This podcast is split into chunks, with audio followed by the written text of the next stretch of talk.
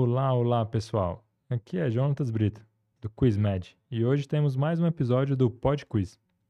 Confira as cinco questões mais difíceis sobre o Taro 2021. Então, o Taro 2021, vocês podem perceber que foi muito cobrado já a parte de anatomia, exame físico e até alguns temas do 120 temas da parte do, da prova oral, já que o TEOT 2022 não vai ter a prova oral. Das questões mais difíceis, podemos começar por, por essa aqui, na questão 12. Na fratura por estresse, são considerados sítios de alto risco e de baixo risco, respectivamente. A. A patela e a costela. B. A patela e a base do quinto metatarso. C. A costela e a diáfise da una. Ou D a diáfise da una e a base do quinto metatarso. Então, a classificação das fraturas por estresse, elas são feitas em alto risco e baixo risco. As fraturas de alto risco têm pelo menos uma das seguintes características: risco de atraso de consolidação ou não união ou pseudartrose, risco de refratura e consequências significativas a longo prazo, caso progrida para uma fratura completa. Os sítios anatômicos de uma fratura de alto risco são o colo femoral, pelo lado de tensão, a patela, pelo lado de tensão, parte anterior da tíbia, o malelo medial e a parte do colo talar. Ainda a parte do quinto metatarso, na parte metafisária, e o, o sesamoide do primeiro dedo do pé também é um fator de risco.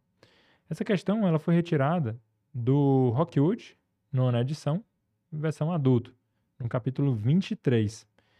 Então, ficamos com é, a resposta letra A, a patela e a costela. Patela como alto risco e a costela como baixo risco.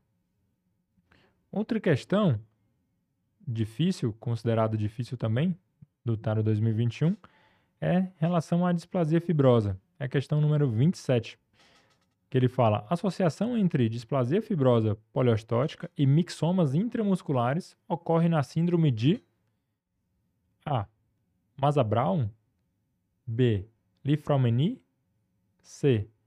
McCone-Albrecht ou D. Jaffe-Campanati. Isso é uma pegadinha porque as maiores questões sobre esse tema, sempre a resposta é McCone-Albrecht mas não nessa. Então, sobre essa questão, podemos falar que a displasia fibrosa ela é uma anomalia de desenvolvimento da formação óssea que pode existir numa forma monostótica ou poliostótica. A marca principal é a substituição de osso e medula normais por tecido, tecido fibroso e pequenas espículas de tecido ósseo. A displasia fibrosa ela pode ocorrer na epífise, metáfise ou até na diáfise.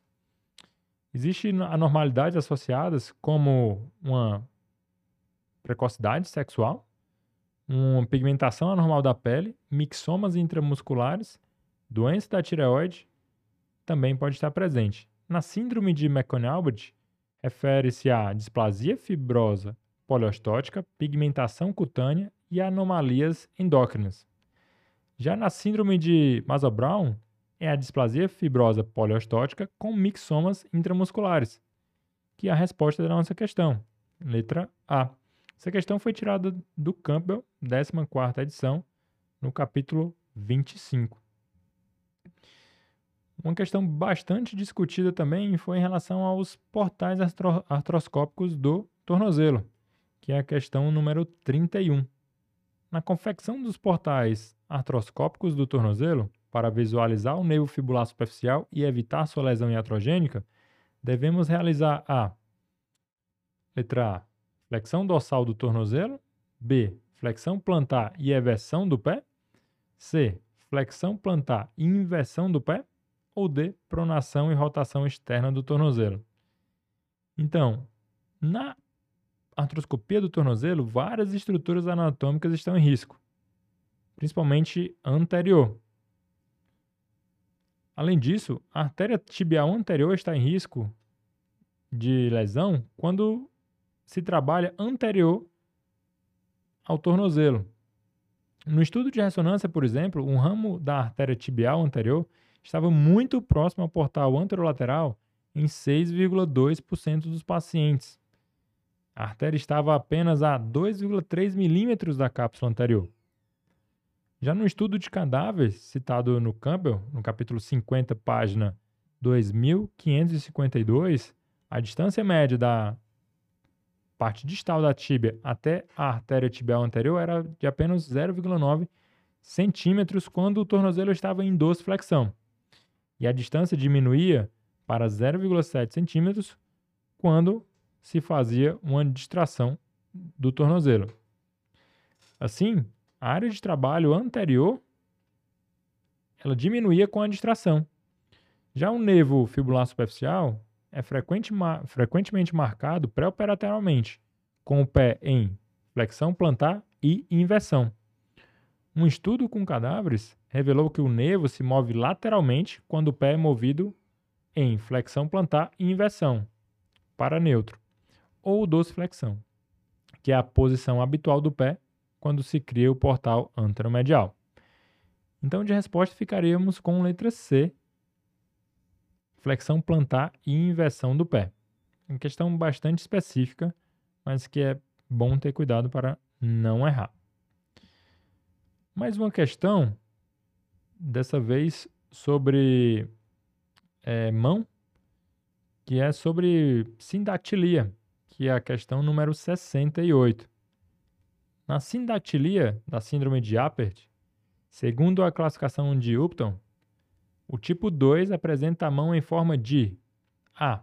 Pá, B. Foice, C. Colher ou D. Botão de rosa. Essa é uma questão muito específica que bastava saber realmente a classificação de Upton, que não é muito usual e muito decorada, mas é importante saber para realizar essa questão.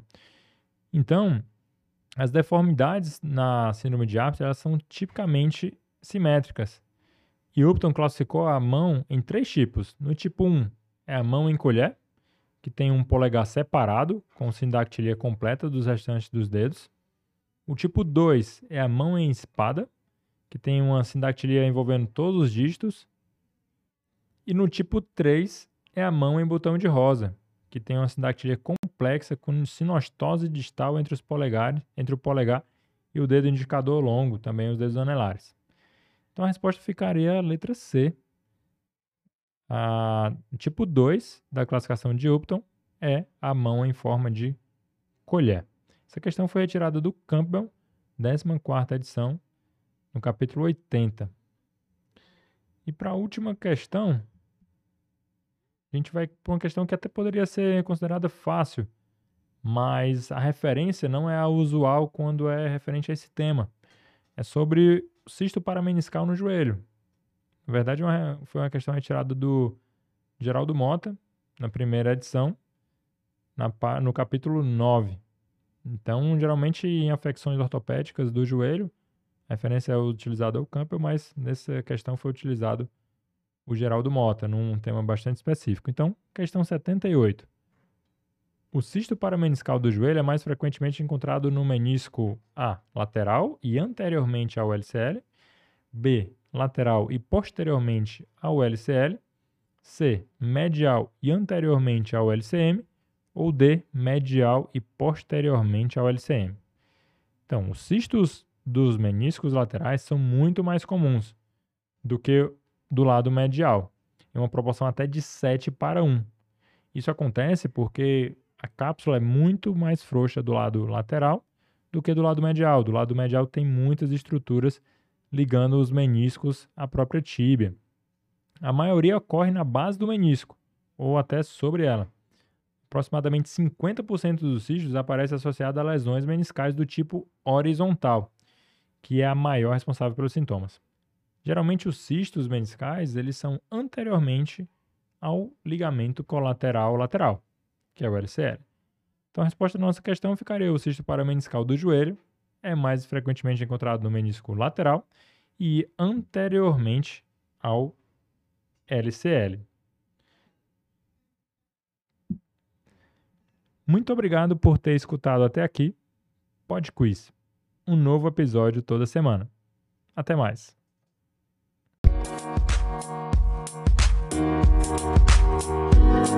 Música